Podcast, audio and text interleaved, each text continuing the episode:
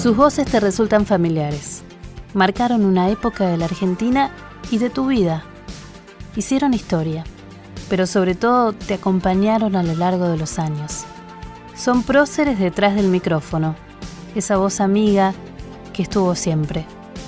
Son vidas de radio. Diputados Graciela Camaño, Patricia Bullrich, Federico Pinedo y Gustavo Ferrari presentaron sus denuncias justamente al juez Blanco. Así ¿no? es. Este, a raíz de eso fue nuestra conversación de ayer. Todos los días acá en la radio llega mucha información, pero nuestro mensaje es siempre el mismo. ¿Sabes? A esos violentos que te dicen que van a cambiar el país con aquello de un delincuente y una bala, bueno, les contestamos con educación, les contestamos con justicia. Perdón, ahora eh, con infinita paciencia escuché todo lo que dijo el senador. Pero Infinita, no, son tres minutos, ¿eh? Si eso es infinito, una madre de vida, Dios. una vida, bueno. Cuando me ducho a la mañana, todas las mañanas sueño con que usted me da. Y dígale, bueno, qué suerte, siga con esa pesadilla. La gran dama del periodismo argentino, Magdalena. ¿Cómo andas, Magda? Hace mucho que no nos vemos, ¿eh? Hace mucho que no nos vemos, Sí. pero yo te tengo muy presente, Remil, que saben que el bestseller, él no quiere que le hable de la... De la No, no, no. Buenas noches a todos, bienvenidos a esta nueva emisión de Vidas de Radio. Hoy un Vidas de Radio que se viste de lujo, de gala en esta noche, básicamente porque tenemos a una de esas referentes eh, para todos aquellos que somos periodistas y es eh, nada más y ni nada menos que Magdalena Ruiz Guiñazú. Gracias por recibirnos, eh, Magdalena, muchas gracias en serio. No, encantada, un placer, la verdad. Hay que decirlo, nos recibiste con sanguchitos, con eh, masitas. No nos pasa muy a menudo eh, que ¿No? nos reciban así, no. Así que te agradecemos doble. Pero es lógico, este, laburamos todo el día, entonces bueno, ah, en un momento de charla, alguna cosita rica tenemos que comer. Te agradecemos mucho. ¿No tenés segundo nombre o, eh, sos Magdalena Secas? No, María Magdalena Teresita. Y mi mamá puso Teresita para que no me confundieran con Santa Teresa. Es decir, Santa Teresita era la de Lisieux y Santa Teresa era de Ávila. Entonces que no hubiera confusión. Este, Que quedara como, claro. como te das cuenta, mi madre era muy, muy detallista. Y Sí. siempre Magdalena, nunca ni María ni Teresita. No, nunca. Muy bien. Em, la realidad es que queremos recorrer tu conexión incluso con la radio. ¿Cómo- ¿Cuál es la, la primera imagen o el recuerdo que tenés de la radio? De tener una radio, de escuchar y que escuchabas. En casa esc- escuchaban radio eh, como todo el mundo en esa época, era como un mueble eh, la radio, ¿no? Este, de madera. Este, no, y había radio en el auto, eso me acuerdo. Pero bueno, nada que ver con lo que es eh, hoy día, ¿no? No, hoy se reconvirtió, pero entonces te llamaba la atención, te gustaba, te imaginabas haciendo radio o no? No, no, no, no, no, cuando sos, o sea, sos muy chica no, no se te ocurre. Este, a mí me fascinaba ver las películas de Shirley Temple, este, y mi sueño era así, zapatear, este, como zapateaba ella en las películas, que fue la, la gran estrella. Ustedes, por supuesto que eh, ni idea de las películas de Shirley Temple, pero era así como, como después puede haber sido Marilyn Monroe, no sé, viste, una, una estrella pero fulgurante, ¿no? Tenía esos rulitos. Sí, claro, ¿no? por supuesto. Y bailaba muy bien, muy, muy bien. ¿Y entonces estudiaste baile o no? Tampoco No, llegaste no, a tanto. No, no, no, no. no. Directamente, eh, eh, ¿te imaginabas más por ese lado? ¿Te gustaba más eso que escuchar radio y todos esos programas donde la gente o las familias se reunían, ¿no? Frente a ese mueble. No, no era tu caso, No, no era mi caso, no. no, no. directamente. No. Sí, eh, de adolescente eh, tuviste conexión con lo que era mm, la rebeldía de adolescente, que ya sabemos, eh, pero también la política, ¿no? Estaba leyendo una nota de Pablo Sirven, que después este, es- fue tu columnista en Sí, radio, sí. y diciendo donde le decías que te habías escapado para ir a- al entierro de Eva Perón, ¿no? Sí, sí, sí. E incluso, bueno, una de mis hermanas, nosotros somos 10 hermanos. Este, una de mis hermanas eh, trabajaba en la Western Union, en la compañía de telégrafos, eh, y, y tenía la oficina en el, el hall del Plaza Hotel. Entonces por ahí, imagínate, pasaba todo el mundo, y eh, cuando muere Evita, eh, alguien le da dos entradas para no hacer la cola y entrar directamente al Congreso. Entonces yo ya, eh, que estaba terminando el colegio, le digo, llévame. Entonces me dice, ¿te parece? Sí, llévame, llévame. Bueno, el asunto es que sí, no hicimos la cola en la calle, pero la hicimos adentro. O sea que este, en casa, claro, no había celulares, obviamente. Entonces en casa decían, pero ¿dónde están las chicas? ¡Qué barbaridad! Se fueron un rato al velorio y han desaparecido. Bueno, el asunto es que tardamos como siete horas adentro del Congreso, subiendo escaleras y todo eso, este, hasta que mi hermana eh, le pidió a un oficial de policía que estaba ahí que le permitiera el uso del teléfono. Entonces, este, le permitió y, por supuesto a todos, ¿dónde están en el Congreso? Y ahí me acuerdo perfectamente, eh, eh, la cola interminable de gente que pasaba un instante al lado del féretro, donde estaba Evita, hermosísima. Ya ahora había podido hacer su tratamiento en la cara, pero lo que me impresionó eh, aún hoy es que eran, eh, fíjate que Evita era muy joven, tenía 32 años, este, las manos eran las manos de una viejita. Claro, ella había perdido como treinta y pico de kilos, entonces, este, claro, esa cara maravillosa, tersa, que Ara, el doctor Ara había logrado a través de sus métodos, bueno, en las manos no había tenido tiempo, ¿no? Y, este, y ahí veías, veías la, el, destrozo, el, horror del cáncer, ¿no? Pobre mujer, pensaba que era tan joven. Sí, y qué bueno que pudiste ser este testigo, ¿no? Qué, qué, qué privilegio de esa época, porque marcó un antes y un después en la historia argentina, ¿no? Sí, claro, por supuesto. Sí, sí, podías estar o no de acuerdo con su postura, pero fue una mujer sumamente importante. Totalmente, que todavía, todavía se recuerda. Eh, ahora, em, a partir de ahí, vos eh, te acercaste a los medios más desde la escritura, ¿no? Eh, desde la gráfica. Eh, sí, desde la gráfica, eh, sí, empecé. Yo, yo, creo que ya tenía a mi chico mayor, me parece que ya había nacido, y un amigo común, Carlos Duelo, que era uno de los gerentes de la editorial Sopena, este, que era una editorial española, que editaba una revista que se vendía muchísimo, Maribel, y mm. otra Leoplan, que también se, se, leía mucho. Entonces este, me dice, bueno, ¿no querés este, escribir? Algo. Y yo dije, ay, sí, qué divertido. Entonces escribí una historieta que se llamaba María y su problema. Este, que después si querés te muestro. ¿Y cuál era el problema de María? Eh, de todos los problemas de las mujeres que no tenían plata, que tenían chicos, que este, de pronto se peleaban con el marido. Eh, era una mujer común y corriente, ¿no? Este, era un poco mi vida, ¿no? Y este, y que llevaba a los chicos al colegio y uno de los chicos se, se contagia de la epidemia de polio. Bueno, el asunto es que durante cuatro años, todas las semanas salía un capítulo de María y su problema, este, con unos, unos dibujitos muy bien hechos. Después te los voy a mostrar, porque yo los iba pegando en un cuaderno. Este, y, y, bueno, este, ahí se te iban ocurriendo. Pero vos eh, siempre habías escrito cuentos, ¿te había gustado escribir o fue de repente? Sí, sí, sí, me había gustado escribir, pero eh, no tenía continuidad de lo que escribía, ahí sí.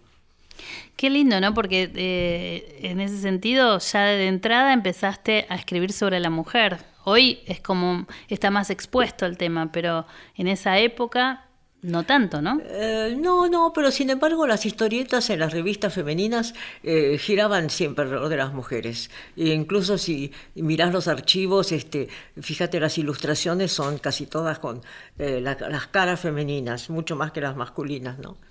Y a partir de ahí, eh, tu contacto desde una revista a pasar a, tener este, otras, otras tareas en radio o en televisión, ¿cómo fueron? Ah, bueno, pero pasó bastante tiempo. No te olvides que yo tuve cinco hijos. Esos cuatro años de historietas me sirvieron mucho porque escribía cuentos también en el, en el medio. Y un día Carlitos Ulanowski eh, viene y me dice este, mira, en Buenas tardes, mucho gusto, están buscando eh, una, periodista. Y, vos sos media periodista, sí, este, además yo soy muy cara dura, le dije sí, sí. Bueno, y entonces este, me pidió eh, un par de fotos, le di las mejores, obviamente. Este, y No había, no había filtros ni Photoshop. Na- no, pero nada, absolutamente. Y este, entonces se lo llevó a don Pedro Mushnik, eh, que era el, el- el dueño, digamos, de, de la empresa, eh, que era muy importante. Tenía, buenas tardes, mucho gusto, iba por Canal 13 todos los días durante tres horas, desde las 2 de la tarde hasta las 5 de la tarde. Y se grababa por la mañana. Con lo cual, eh, como había toda una parte muy importante, que eran las economas, por ejemplo, Petrona C. de Gandulfo y todas esas, este, eh, llevaban eh, un plato hecho, que era el que se mostraba en cámara, y un plato a medio hacer, que era el que iban elaborando, entonces para que eh, to- toda la, la- la- la platea, ¿no es cierto?, pudiera ver cómo se cocinaba, etcétera, etcétera. María de la Valle, una tipa genial también, tenía unas recetas buenísimas, este, bueno, y así pasaba la mañana, después nos devorábamos todo lo que habían hecho las economas, y, Bien. este, y eso duró ¿Y vos qué hacías? ¿De qué hablabas? no, no, yo hacía periodismo, es decir, este, entrevistaba gente. Me acuerdo un día, lo llevo a Torre Nilsson, ¿no? Este, el director de cine. Sí. Y entonces, al mismo tiempo, este, se me había ocurrido ir al circo Shangri-La, que estacionaba en un baldío frente a la estación Retiro, donde ahora es el Sheraton. Este, bueno, y ahí había un circo. Entonces, este, eh, le, digo al, domador de leones, dígame, ¿usted no vendría a Canal 13 y me trae- y traería un leoncito para que lo veamos, qué sé yo? Entonces me dijo, sí, sí, cómo no. Entonces, este, Torre Nilsson, que estaba sentado como estás vos, y, eh, la, la puerta de entrada era detrás mío, ¿no? Me dice, vos no sabés lo que acaba de entrar. Entonces digo, ¿qué? Un león. ¿Cómo un león? Sí, date vuelta. Bueno, estaba el domador co- con un, un, un traje bastante escueto, tipo Tarzán, ¿viste? Con una pielcita Sí. así. Este, y y un, un leoncito divino, un leopardo más bien. Un leopardo con, atado con una cadena que el tipo, el domador lo llevaba así de la mano. Qué miedo. Así que, este, eh, no, estábamos todos fascinados. Después también llevó un mono, me acuerdo, el mono era un genio, te daba la mano, parecía una persona. Y este, te imaginas todo el mundo. El doctor Cormilló, que empezaba también en, En ese momento, ¿no? Este, estaba fascinado también con, con el mono. Creo que tenemos una foto con Cormilló, el domador, el mono y yo. El mono y Sí. no, no, no, que histórica, me imagino. No, pero hoy, hoy sería más difícil llevar al leoncito, me parece. No, bueno, hoy sería una locura, ¿no? Directamente, además, eh, era una locura, un disparate, porque además el leoncito estaba sin, sin bozal, así que te puedes imaginar que un tarascón liga cualquiera. No, se no. salvaron, me Sí, parece. sí, sí, sí, sí. A partir de ahí, eh, ¿cómo es que tu, cómo es tu primer contacto con la radio? Y yo ya te considerabas periodista, digamos, te sentías periodista. Sí, sí, sí, sí, sí, sí. Sí, porque entre lo que había escrito y, y- y la experiencia de Buenas tardes, mucho gusto, que duró, no sé, dos o tres años, me parece, una cosa así, hasta que Ana María Mushnik se casó, me parece. Este, eh, sí, yo me consideraba eh, periodista. Eh, había, había sido movilera para el noticiero de Canal 7 eh, que conducía con Antonio Carrizo. Y entonces, este, un día, ante mi gran sorpresa, llama el teléfono y me dice, soy Jorge Fontana, viste, con esa voz de cacho, este, le he visto por televisión y me gustaría que formara parte de- de- del Fontana Show. que era lo más, era... era, era tocar el cielo con la mano. Yo no podía creer. Yo creía que era uno de los chicos que me estaba cargando. Este, y le digo, pero sí, por supuesto. Este, bueno, ¿dónde hay que ir? Venga a Radio Rivadavia y hablamos. Además, eh, todo era muy ceremonioso. Te decías de usted, no sé. Era, era muy, muy distinto, ¿no? sí. Entonces, este, bueno, trabajé para ahí, aprendí a hacer radio. ¿Y qué Cacho. hacías? ¿Qué hacías? ¿De- ¿En qué Era movilera, era movilera. Estabas en la calle y contabas lo que... Sí, él con mucho talento eh, fue el primero que sacó los móviles a la calle. Sí. ¿No? Este, además era muy divertido, teníamos un móvil con una, un- una luz arriba que daba vuelta como los, los móviles policiales y que tocaba una sirena. Entonces eh, íbamos, cuando íbamos llegando a algún lado, este, la sirena empezaba a sonar, o sea que todo el mundo sabía que llegaba el Fontana Show. Te digo, no, Cacho un genio, un genio, me enseñó muchísimas cosas. Y bueno, no, y muchos años lo hicimos y después empezamos a hacer en televisión, ¿no es cierto? Este, en Telefe. eh, un, un programa que duró bastante tiempo eh, y donde sí empezamos a viajar por el mundo. Ahí sí. Qué bárbaro. ¿Y cómo vos estabas, cómo salías a la mañana en el Fontana Show? Eh, ¿Ibas vos, un productor, vos y el, y el que manejaba? ¿Y cómo No, te el comunicabas? chofer y yo. Ustedes dos. ¿Y decidían a dónde ir o los mandaba No, no, Cacho? no, no, ya eh, te, te La decían. producción. Sí, producción te decía, anda, apurate, que hay un. eh, hice mucho policiales. Este, hay un accidente terrible, no sé dónde, este, o se está quemando tal cosa, anda el incendio. Eh, hice mucho policiales. Mirá vos, qué, qué, qué experiencia más con Cacho y en ese programa que te escuchaban todos, ¿no? Sí, sí, claro. Absolutamente. Claro, sí, Y sí. a partir de ahí, ¿cuándo estuviste vos al frente de- del micrófono y de tu programa? Eh, cuando hicimos en Continental, entonces la noticia con Silvio Uberman, ahí sí, bastantes años eh, lo hicimos, ya empezaba, empezaba a las 7 de la mañana. Mm. Después empezaba a las 6, pero al principio empezaba a las 7. Y bueno, los columnistas este, eran Carlitos Solanowski, eh, si, no, si no recuerdo mal, Calabró tenía una, una columna cómica, eh, De Pablo hacía economía, Economía, bueno. sí, Daniel Mushnik hacía economía también, Brasco hacía humor. Bueno, duró, duró mucho tiempo también eso. Continental fue tu primera casa en donde te quedaste muchos años, ¿no? Muchos años, no, y además este, cuando viene la dictadura, la directora de Radio Continental, que era privada, era de las pocas radios privadas que quedaban, eh, porque todas se habían hecho públicas, este, éramos Continental, eh, Rivadavia y Del Plata, me parece, eran las únicas privadas. Y la directora de Continental, la propietaria, era la señora Diudaquiola. Yo siempre la recuerdo con mucho agradecimiento porque, como te imaginarás, llovían las amenazas. La directora, cuando venía gente de, de la Casa de Gobierno a pedir las cintas, ¿no? este, ella decía, eh, ¿tiene la orden del juez? Y entonces, este, por supuesto, no tenía la orden del juez. Ah, entonces no se lo puedo dar. Este, nos protegió mucho. A Liberty se debe acordar. Nos, nos protegió muchísimo la señora Diudaquiola. Todo lo que sale al aire en los canales, en los noticieros, está absolutamente controlado. Ustedes lo saben perfectamente. Ustedes lo saben muy bien y de la CIP viene, vienen todos los días informaciones, por ejemplo, del Salvador no se da tal cosa, de tal otro lado no se da tal cosa. Incluso llama, creo que es el coronel García Fernández, si no me equivoco, el que llama directamente para dar esas instrucciones. Y bueno, realmente le estoy muy agradecida porque eran años complicados. Claro. Y, eh, y bueno, y, y ahí, eh, bueno, después esto se llamó Magdalena y las noticias. La gallina verde también tengo que eh, estuviste con Edgardo Alfano y Eduardo Liberti también en esa época, ¿no? ¿Por esos años o no? Pero La Gallina Verde fue antes, fue el primer programa de radio Ah, bien. que Alberto Mata Producciones eh, hacía. Apenas pasadas las 9, la ciudad ya está en marcha. Y cuando los chicos ya deben estar en el primer recreo de la escuela, la mañana de Continental también encuentra su ritmo. ¿Se queda?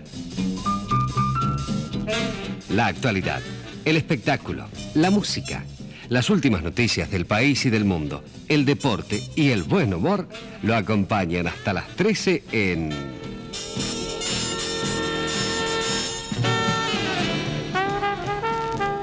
La gallina verde. Siempre la primera mañana es el, el horario más duro, ¿no? Para hacer radio. No, el horario más redituable. Más redituable, sí, sí, pero digo duro a nivel físico. Ah, bueno, sí. A nadie le gusta madrugar. A nadie le gusta Sí, madrugar, sí. porque realmente te pasaban estas cosas, por ahí era de noche alguna vez cuando ibas a... Era siempre de noche. Siempre de noche, sobre Siempre. todo en invierno. Eh, Invierno y verano es de noche. O sea, A nunca... las 5 siempre es de noche. ¿Cómo era tu rutina? Eh, porque hoy leerías los .com, pero en ese momento tenías que esperar a que salieran los diarios, ¿no? Eh, bueno, los diarios salían muy temprano. Este, a las 2 o 3 de la mañana ya estaban. Sí, sí. ¿A qué hora te levantabas? Eh, a las 4. ¿Y tenías a alguien, alguna producción que te marcaba las notas o vos llegabas y te... No, pero esas son exquisiteces de ahora, escuchame, llegábamos, llegábamos todos juntos y, y eh, nos sentábamos en la mesa con café o, mate cocido, este, y a ver, che, ¿qué pasa? Este, eh, hacemos esto, sí, sí, no, a ver qué te parece. ¿Tenés móvil? No, el móvil no anda, está en reparación, por ejemplo, el auto. este, no, era, era muy distinto. Claro, cambió, cambió mucho y sobre todo la aparición hoy de lo que es la tecnología y ni, hablar, de lo que es, pero en ese momento me imaginé, bueno, lees todos los diarios, marcás, te gusta esta nota, la haces, e incluso lo que era la relación con el oyente, ¿no?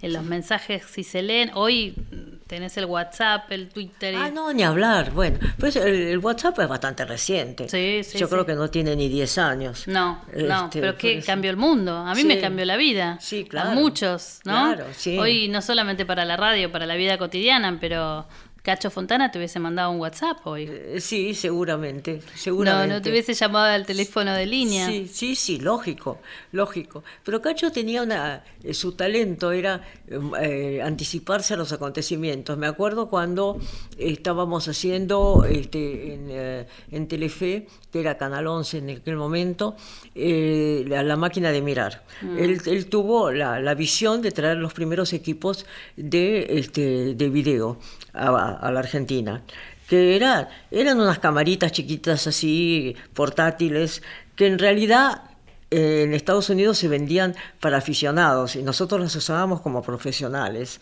Este, y entonces empezamos a viajar por el mundo, eh, que eh, fue una experiencia fascinante, fascinante realmente, ¿no? Y eso fue una idea de Cacho. Y sí, revolucionó la radio. Mira, me estás diciendo que fue el primero que, que, tuvo móviles en la calle. Sí, o sea que realmente hoy. móviles con la radio en la calle, sí, el primero. Hoy no te lo imaginas, o sea, no te imaginas una radio sin móviles en la calle. Claro, claro, sí, sí. Son parte muy importante de lo que pasa cotidianamente y de lo que puede, con lo que puede informarse el oyente. ¿Y cómo fue trabajar en la dictadura? Vos me decías que, que bueno, que la propietaria de Continental realmente los había protegido. Eh, vos tuviste amenazas, pero este, sí, muchas amenazas telefónicas. No había contestador, entonces este, levantabas el tubo, ¿no? Este, y bueno, sí, eran épocas eh, realmente eh, horribles, pero hay gente que la pasó mucho peor. No, no, seguro, seguro. ¿Y, ¿Y cuándo te diste cuenta que venía en serio? Porque la verdad es que lo que pasó en la Argentina en esos años eh, fue, mm, ya sabemos, horroroso, pero de, un, de una crueldad inusitada, ¿no? ¿Cuándo te diste cuenta que realmente los desaparecidos desaparecían? Bueno, sí, este, eh, era bastante evidente, ¿no? Este, Había gente que conocías a eso voy, que, que, tenías algún tipo de... Sí, claro, por supuesto. Y, este, y, me acuerdo que el Buenos Aires Herald, que Bob Cox dirigía en esa época, Bob Cox vive hoy, este, y fue realmente un tipo muy valiente. Fue el primero que denunció eh, la desaparición y tenía un editorial en inglés y otro en castellano este, y hablaba de las madres eh, que daban la vuelta a la pirámide, ¿no? Yo creo que nadie en el país puede dejar de saber lo que significan los pañuelos blancos con los nombres de sus hijos. No, hay mucha gente, Magdalena, que no sabe. Usted no sabe cuánta gente quiere saber y cuándo empezaron y cómo hicieron y qué hacían. Le agradezco muchísimo el llamado y todo lo que siempre ustedes han hecho por, por nuestro movimiento porque siempre recordamos con mucho afecto que usted como mujer fue la primera que habló de las madres por la radio. Bueno. Eso no lo olvidamos nunca. En ese, en ese caso también... Eh... Eve Bonafini siempre, más allá de lo que pasó después, te reconoció que le habías dado, fuiste una de las primeras o la primera en darles aire a lo que estaba sucediendo. Aire a ella. A ella. Fue el primer reportaje que alguien le hizo y que salió al aire. Este, como yo tengo un buen archivo, eh, lo tengo en el archivo, este, y Eve, que se ha convertido en una persona muy poco agradecida y muy violenta, ¿no es cierto? Este, no puede ignorar, ¿no es cierto? Lo que casualmente en el programa de Del Moro, que yo no sabía que lo tenían grabado en, en, video, este, lo tienen grabado en video, ah, cuando ella eh, me agradece haber sido la única periodista que hablaba de las madres que, que hacían la ronda alrededor de la pirámide de la... y ahí O Sí, sea sí. que el 82, eh, claro, el 82 que es la guerra de Malvinas, Sí. ahí es el golpe de gracia. eh, Totalmente. A, a la dictadura, desgraciadamente costando muchas vidas, ¿no? Y vos sentiste que había que darle eh, espacio y entrevistarla más allá de todo lo que sucedía alrededor, ¿no? Pero en aquel momento, eh, digamos, todos luchábamos por lo Sí, mismo, sí, ¿no? sí. Eh, las, las madres, las abuelas venían a Radio Continental este, y nos contaban las cosas que habían sucedido. Sí, sí. La radio en, en ese sentido, viste, nunca deja de ser servicio. Bueno, era privada, las públicas no. Las públicas no. Eh, pero qué, qué importante poder escuchar y poder decir, porque también repasando tu historia, eh, en, un, en un encuentro de mujeres con Arguindegui, también las mujeres tuvieron algo que decir, entre ellas vos, ¿no? Ah, bueno, pero éramos varias, ¿eh? Sí. ¿Quiénes, ¿Te acordás Estaba- quiénes eran? No. Sí, sí, estaba Mónica, eh, Mónica Kaindover, Mónica Mianovich, estaba este, René Salas, Mm. eh, que era eh, periodista en la revista Gente. Eh, mira, incluso tengo las fotos por ahí, así que es bastante... ¿Guardas todo? Sí, yo guardo todo. Muy bien. Este, ¿Y cómo eh, fue ese té? Porque es histórico. eh, ¿Cómo? ¿Cómo fue ese encuentro? Eh, bueno... eh, Digo té porque en un momento dicen, eh, piensan que nos van a arreglar con masitas. Sí, sí, sí, porque este, no sé quién le dio la idea a Arguindegui de que eh, había que invitar a, a las a periodistas mujeres a tomar el té. Con lo cual te podés imaginar que la discusión fue exactamente la misma. Nos, pretendieron este, tranquilizar con unas masitas, con lo cual eh, de ninguna manera eh, fue así. Y, eh, y en las fotos este, estamos, eh, digamos, tomadas todas del brazo, ya haciendo declaraciones a la prensa y diciendo que de ninguna manera íbamos a dejar de, de preguntarle a Arguindegui, que era ministro del Interior, qué es lo que estaba pasando con la gente que desaparecía. ¿no? Claro. Y fue muy así, mm, muy incómodo, me imagino, y, y también me un momento este, en donde siendo periodista sentís que tenés un rol este, histórico, ¿no? O un rol No, o una obligación. no, Era lo que había que hacer. Bueno, Este, exacto. Un, era- era- un era- rol, punto. eh, Era, sí, era una obligación moral. Totalmente. ¿Cómo siguió esto, digamos, eh, en el sentido de, de tu vida en, en la radio? ¿Vos te seguiste siempre levantando temprano, siempre levantando temprano y siempre eh, consolidándote en la mañana, ¿no? Eh, sí, sí, es el mejor horario. en radio. Para vos es el mejor horario de la radio, aún hoy. En radio, aún hoy. Aún hoy. Sí. En un ratito vamos a seguir hablando ya de- después de lo que fue la dictadura, después lo que vino, la CONADEP, tu participación. En democracia. En democracia, por suerte, ¿no? Eh, Sí. Realmente. Así que estamos, si la, la escuchan y es una voz, que eso es lo que tiene la radio, la voz es familiar, ¿no? Que eso es fundamental. Cuando uno escucha a alguien dice, ah, es Magdalena. Claro, yo no me doy cuenta, pero Sí. El que está- que sí, como no fumo, puede ser que no me cambió demasiado la voz. Nada, cero. Así que el que está escuchándote ahora en Radio Nacional La Quiaca, te escucha y saben ustedes del otro lado. Estoy hablando con la señora Magdalena Ruiz Guineazú. En un ratito seguimos con más vidas de radio. Hola Magdalena, ¿cómo estás? Soy Edgardo Alfano. Bueno, qué difícil que es decir todo lo que vos significás para mí, porque la verdad que fuiste mi guía este, y un ejemplo en la profesión. Yo empecé muy joven con vos a trabajar en Radio Continental, así que todo lo que sé de ética periodística, de moral periodística, de, de cómo trabajar, cómo ser un buen periodista en los medios de comunicación, lo aprendí de vos una maestra ejemplar para mí, una guía en esta profesión. Así que no tengo más que agradecimientos para con vos y además, no es que lo diga yo, fíjate el gran reconocimiento que tenés en la profesión y en el país. Bueno, un beso grande, Magda. Saludos a toda la familia. Soy María O'Donnell y para mí trabajar eh, con Magdalena fue primero un sueño y después un deleite, no solo por su calidad profesional, sino porque además es un costado quizás no tan conocido de Magdalena para quienes no tuvieron el gusto de trabajar con ella, pero es una increíble compañera de trabajo.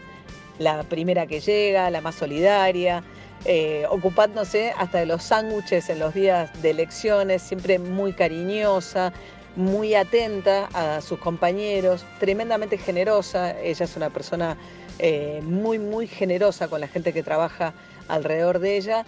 y hago, enfatizo estos puntos porque creo que de su calidad profesional, de su pasión por el periodismo, de su integridad, de su forma de encarar el periodismo todas las mañanas, eh, seguramente van a hablar un montón los demás y solo puedo decir al respecto que lo comparto, pero que además tuve el gusto de conocer a una persona tremendamente generosa y una compañera de trabajo extraordinaria.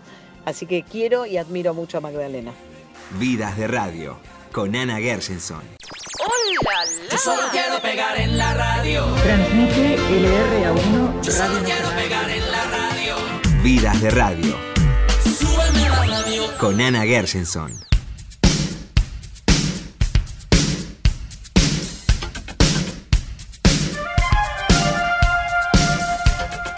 Bueno, muy bien, estamos aquí con Magdalena Ruiz Guineazú en este Vidas de Radio de lujo, como decíamos, porque estamos con una señora periodista que abrió caminos. Te tengo que decir, Magdalena, abriste muchos caminos para las mujeres.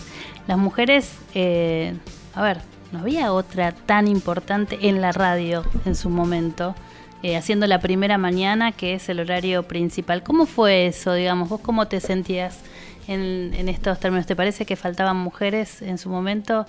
No, no, no. No. No, no, no, no.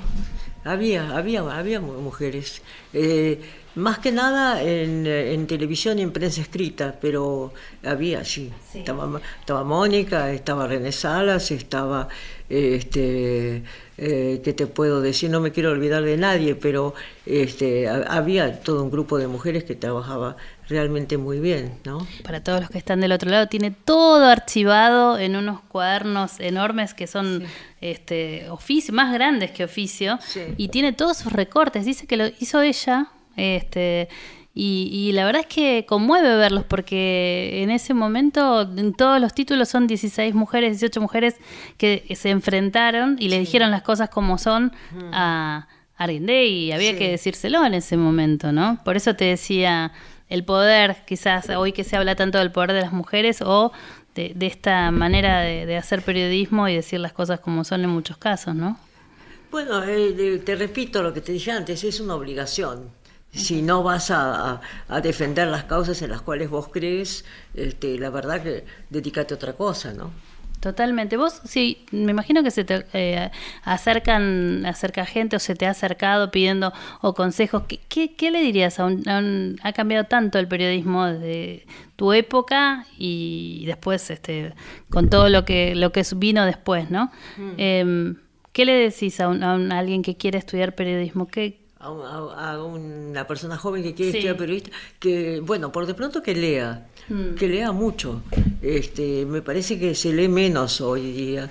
Este, nosotros leíamos mucho y eso nos daba una base muy, eh, muy firme. eh, para tener argumentos, para eh, saber cómo habían ocurrido determinadas cosas, para saber cómo era el pensamiento eh, de- tanto de derecha como de izquierda. Este, no, yo le diría, le diría es- ese consejo de leer mucho es muy importante. es fundamental leer mucho para ser periodista hoy. Sí, sí, sí. Después hay un tema que tiene que Hoy ver- y siempre, ¿eh? Hoy y siempre, eso no cambia. Sí. Hay un, un tema, estamos recorriendo su trayectoria, el, el tema de la CONADEP, cómo fue, el- los medios también cumplieron un rol importante, vos como periodista y como defensora de los derechos humanos también, debe haber sido muy emocionante esa, esa época, ¿no? Bueno, eh, la Comisión Nacional por la Desaparición de Personas fue, digamos, uno de los primeros gestos que tuvo Alfonsín eh, como presidente de la democracia, eh, después de justamente de la dictadura, eh, de crear la comisión. Ya Alfonsín asumió el 10 de diciembre y ya el 15 eh, estaba José Ignacio López como vocero presidencial, un querido amigo, este, hablando con unos y con otros para formar la comisión. Eh, La comisión trabajó este, bajo las órdenes de Ernesto Sábato este, durante, como se sabe, nueve meses. Fue un parto realmente, ¿no? Eh, Porque eh, Alfonsín había dicho no más de seis meses, pero fue imposible cumplir con los seis meses. Era tal la cantidad de información y tampoco teníamos, aunque el ingeniero Fernández Long estaba a cargo de la parte técnica, pero tampoco había la, la velocidad y la exquisitez que, te- que tienen hoy los medios técnicos, ¿no? Así que entregamos en septiembre, en nueve meses, ¿no? Entregamos el informe, nunca más. Y la verdad que, quedó y quedará en la historia de los argentinos ese informe, ¿no? Y por eso digo que como representante de los periodistas, este es un orgullo que hayas estado, ¿no? Bueno, y una eh, responsabilidad debe haber sido también. sí, una, gran responsabilidad y este y eh, mi compañero Sergio de la Cá, que estuvo 30 años a mi lado, nunca nos casamos, pero siempre estuvimos juntos, este, y mis hijos fueron un apoyo extraordinario, ¿no? Realmente porque bueno, eh, eso influyó en la vida familiar, sí, eso por supuesto, ¿no? No solamente en el tema seguridad y amenazas, sino en, eh, que una madre se supone que está más en, en, la casa de lo que estaba yo, yo iba y venía, este, y cuando estaba en casa, como decían los chicos, sí, cuando estás en casa estás hablando por teléfono, y sí, era verdad. Y con respecto a esto, ¿cómo se concilió tu, tu profesión? Que el, periodista está todo el tiempo, sí, hablando. Ahora imagínate con el celular, aunque vayas a tomar un helado con un chico, te llama alguna fuente o, estás averiguando. ¿Cómo conciliaste esa vida de madre de cinco hijos? Con, con, el periodismo, con la periodista que sos? Mira, habría que preguntarle a los chicos. Yo creo que este, sí, tenían una madre bastante difícil de, aguantar, este, eh, que iba, venía, estaba poco en casa y cuando estaba en casa por ahí estaba muerta este, y dormía un rato. Eh, eh, no, mis chicos fueron de un apoyo extraordinario ya eran, ya eran más grandes, es cierto, ¿no? El mm. menor tenía ya, iba al colegio, tenía siete años. Este, pero fueron siempre muy solidarios conmigo, muy, muy solidarios. Tan es así que Mimi Mercedes, eh, Mercedes Doretti, es eh, antropóloga forense, es una de, los, de, las, de las fundadoras del equipo argentino. Actualmente está con sede en Washington, en New York, este, y estuvo cubriendo México todos estos años, este, hasta el terremoto, una pesadilla. Yo no veía el minuto que se fueran de México, ella y su hija. Este, y bueno, ahora eh, por suerte están en Brooklyn de nuevo. Eh, la oficina, este, eh, bueno, es muy importante, la oficina argentina en, todo su trabajo. Sí. ¿No? ¿Cómo? todo su trabajo también es muy importante. Muy, muy importante. Muy importante realmente lo que hicieron y, lo que siguen haciendo también en, hicieron en la Argentina, ¿no? Son un, son un equipo único en el mundo. Eh, que realmente este, se ha ganado eh, por sus propios méritos una fama internacional importante. ¿Cómo cambió la radio? Mirás hacia atrás y qué ves, ¿cuál te parece el principal cambio que tuvo la radio en estos últimos 40 años? Mira, yo te diría que la parte técnica es importantísima, ¿no? Muy, muy importante. Eh, antiguamente, bueno, se cortaba, no oías, no sabía. Hoy día, bueno, están las redes también, ¿no? En las cuales este, la información corre y vuela durante todo las 24 horas. Este, yo te diría que más que nada eh, los personajes han cambiado, como sucede en todos los, de los oficios, eh, pero también la parte técnica ha sido un cambio, acá lo pueden decir los muchachos mucho más que yo, ¿no?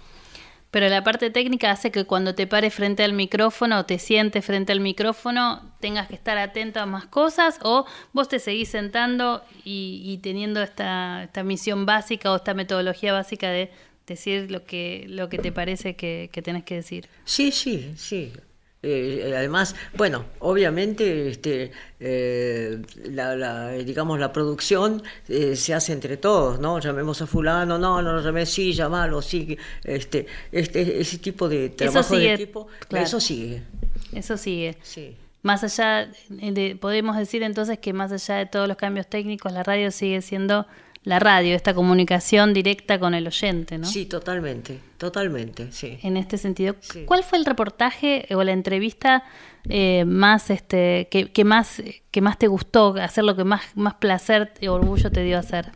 Ay, no sé, la verdad que no. Ah, nombre de dos o tres si querés, este, porque hiciste tantas, yo sé que hiciste tantas. No sé, este, eh, fueron muchas y y este, a veces de pronto uno se olvida, ¿no? Porque de, de, repente es un acontecimiento que no figura en las crónicas, que no es particularmente importante, pero que a vos te toca por X motivos, te, te conmueve más que otros, ¿no? Uh -huh. este, de pronto es una... Yo cubrí mucho policiales, de pronto hechos policiales te, te, te impactan muchísimo, aunque no conozcas a, a sus actores, ¿no? Vos tenés al aire, has tenido tus, tus eh, disputas. Ah, bueno, me he peleado con mucha gente, sí, pero eso es lógico. Eso es lógico, sobre todo cuando eh, políticamente tenés, tenés visiones distintas, ¿no? Este, incluso eh, fue muy divertido el, el, último día en Continental que mis, mis compañeros habían hecho una especie de, de, sinfín con todas las peleas con Aníbal Fernández. Un clásico, pues. directamente. Y debo decir que con, eh, por supuesto que pensamos absolutamente lo opuesto con Aníbal Fernández, pero eh, tiene mucho sentido del humor, es un hombre inteligente. Y entonces, este, después que pasaron toda esa serie de, de, discusiones y de peleas, estaba el propio Aníbal en vivo, este, muerto de risa, con el cual, bueno, volvimos a discutir desde ya, ya no me acuerdo sobre qué, pero no nos faltaban motivos para discutir, ¿no? ¿A usted va a presentar su candidatura, Aníbal? Sí. Cuénteme. Eh, mi candidatura es Aníbal Fernández Magdalena Ruiz Guiñazú. Ah, es íntegra. Ah, un poco difícil va a ser.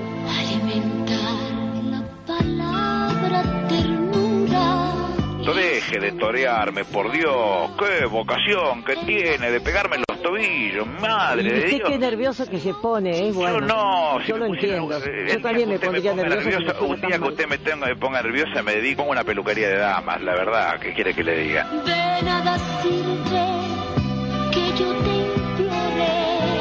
Me Esto corre por su cuenta, Fernández. Me emociona hasta las lágrimas, la verdad me Me emociona. imagina y le mando unos pañuelos. Llore nomás. Este, Bueno. No, con poquito, porque son lágrimas de cocodrilo, pero mándeme algunos, este, Caridina, que No me gusta la gente que se que tiene tatuajes, pero este, tengo un tatuaje él- en la espalda, pero, pido disculpas. Usted tiene en la espalda, Tama, tampoco me gusta, ministro.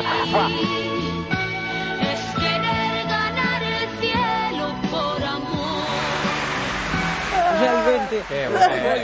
Muchas gracias, chicos. Es, es el mejor regalo en este último día mío en Continental. Acá el equipo genial realmente ha hecho una compaginación. De, debo decir, debo decir, del único funcionario que nos atendió al teléfono durante tantos años. Y hoy no va a ser la excepción. Tenés a Aníbal Fernández en línea. Pero qué gusto, en serio. ¿Cómo le va, Aníbal? ¿Cómo está?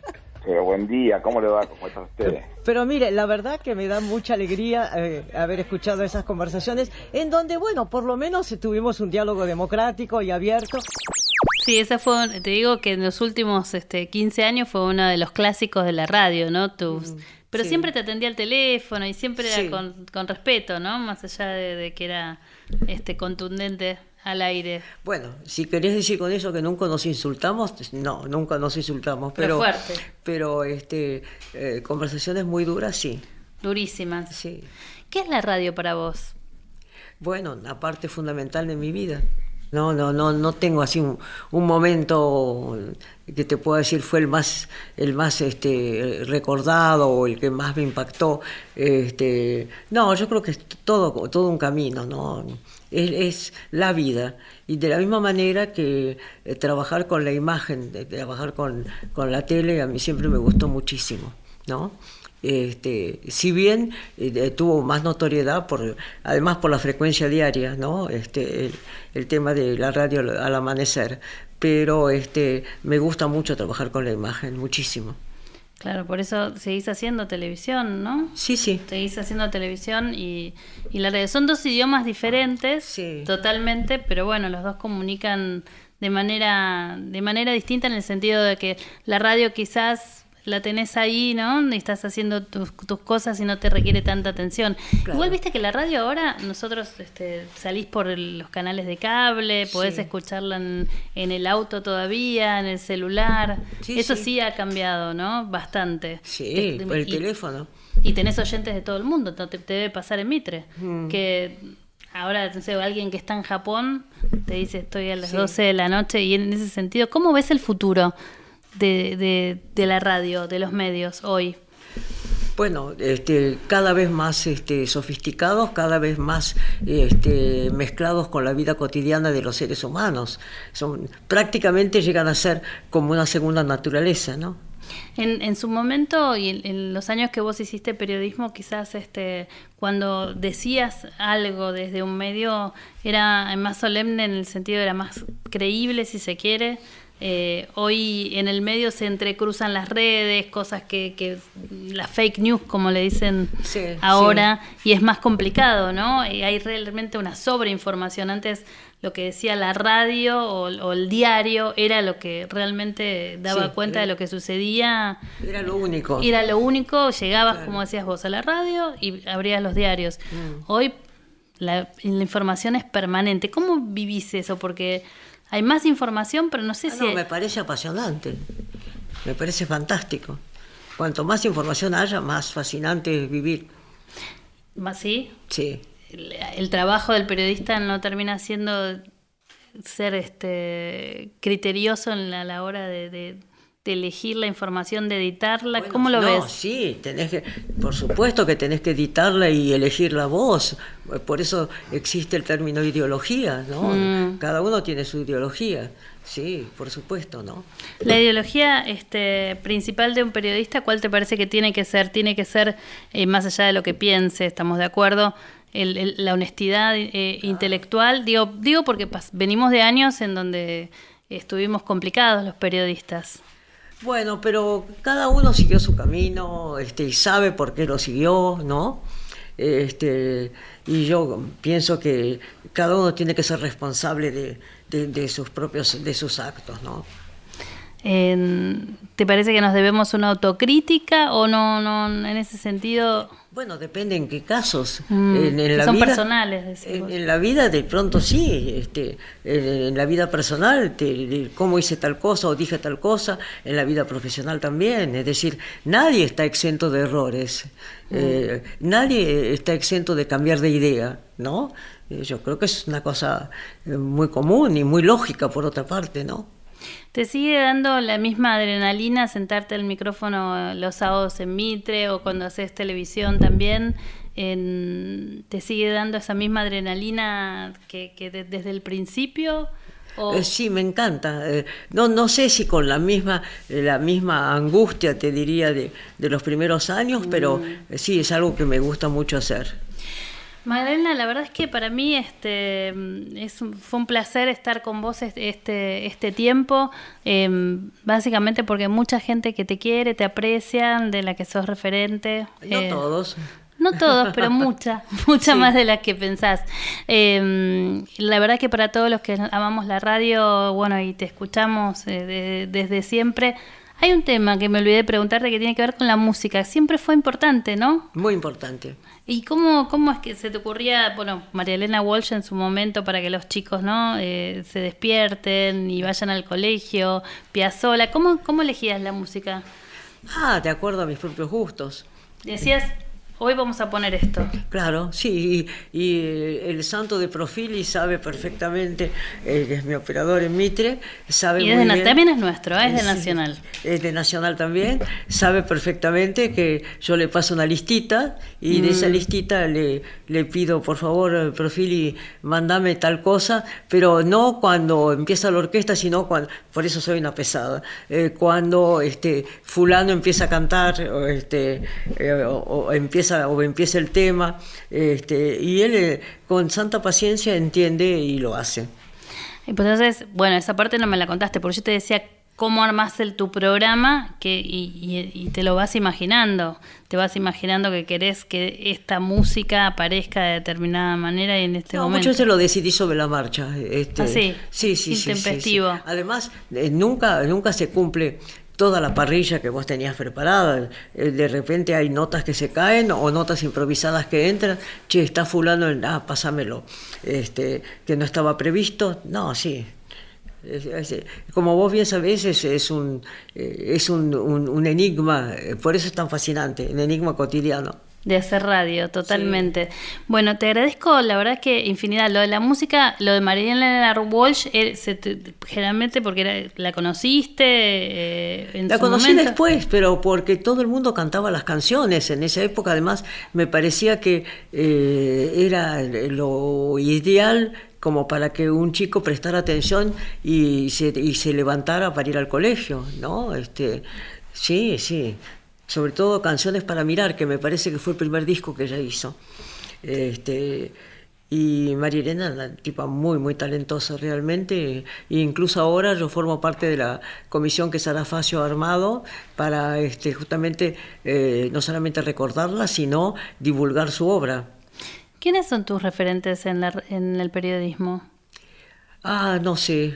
No, no sabría decirte, no tengo así un referente, no. Mm. No, hay, hay mucha gente a la cual admiro, a la cual leo, eh, otra a la cual no leo, este, y, o escucho o no escucho. Tampoco tengo tanto tiempo, ¿no? Tengo muchos amigos, tengo una familia muy larga también, ¿no? Este, así que eh, no me sobra, no me sobra el tiempo. Está bien, está bien, pero bueno, eh, vos sos referente, pero seguramente hay, hay alguien, te gusta mucho leer, eh, o sea, este es tu tiempo, lees, escuchás lo que podés, ves televisión. Eh, veo, sí, eh, generalmente eh, periodísticos. Seguís con los periodísticos. Sí, no me cuelgo a las series, no. No, porque además- Netflix, ¿no? Eh, ¿Cómo? Netflix, Eh, ¿no? Netflix, tengo Netflix, por supuesto, pero no, no mucho, no. No, porque ¿sabes qué? Este, eh, no solamente tengo una familia muy eh, numerosa, sino que tengo muchos amigos, entonces durante el día es complicado. Entonces nos juntamos a comer a la noche muchas veces. Aunque sea temprano, pero nos juntamos a comer algo y charlamos, que es muy agradable. Bueno, Magdalena, ahora sí, porque me había quedado con esas, este, esas preguntas que tenía que ver, que me, me- me había olvidado lo de la música, que, que siempre es importante en tus programas, ¿no? Sí. Eh, ¿Qué tiene que tener un buen programa de radio? ¿Música, buenas entrevistas y algo más? Eh, bueno, eh, información, información constante. Eso es fundamental. ¿Y un buen conductor o no? Bueno, obvio. Porque viste que ahora es todo muy mm, informal, si se quiere. Bueno, pero depende del tipo de, de radio que quieras escuchar. ¿no?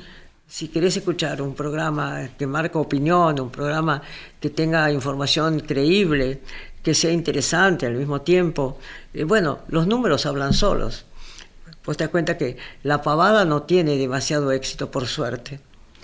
Bueno, muchas gracias, en serio, gracias por, por recibirnos en tu casa, por los sanguchitos, por la calidez y por haber sido este referente de tantas periodistas, mujeres y hombres, por supuesto, eh, a lo largo de todos estos años. Gracias serio. por haber venido y muchísimas gracias por la distinción de, de, digamos, de trasladarse. Yo hubiera ido encantada a los estudios de ustedes, así que el hecho de que vengan a casa me parece este, sumamente amable y cariñoso, así que muchísimas gracias. Muy bien, muchas gracias a vos otra vez. Estuvimos haciendo y recorriendo, haciendo un vidas de radio, pero recorriendo la vida de radio de Magdalena Ruiz Guiñazú. Muchas gracias a todos. Estuvimos en la producción Nora de Asensio, Charlie Suboski, en la operación técnica Chiquito Profili, que es de Mitre, pero es de Nacional también. A no olvidarse, el, el operador de los sábados de Magdalena en su programa y en la edición eh, Diego Rodríguez. Yo soy Ana Gershenson y nos reencontramos la semana próxima. ¿Qué les parece? Larga vida a la radio.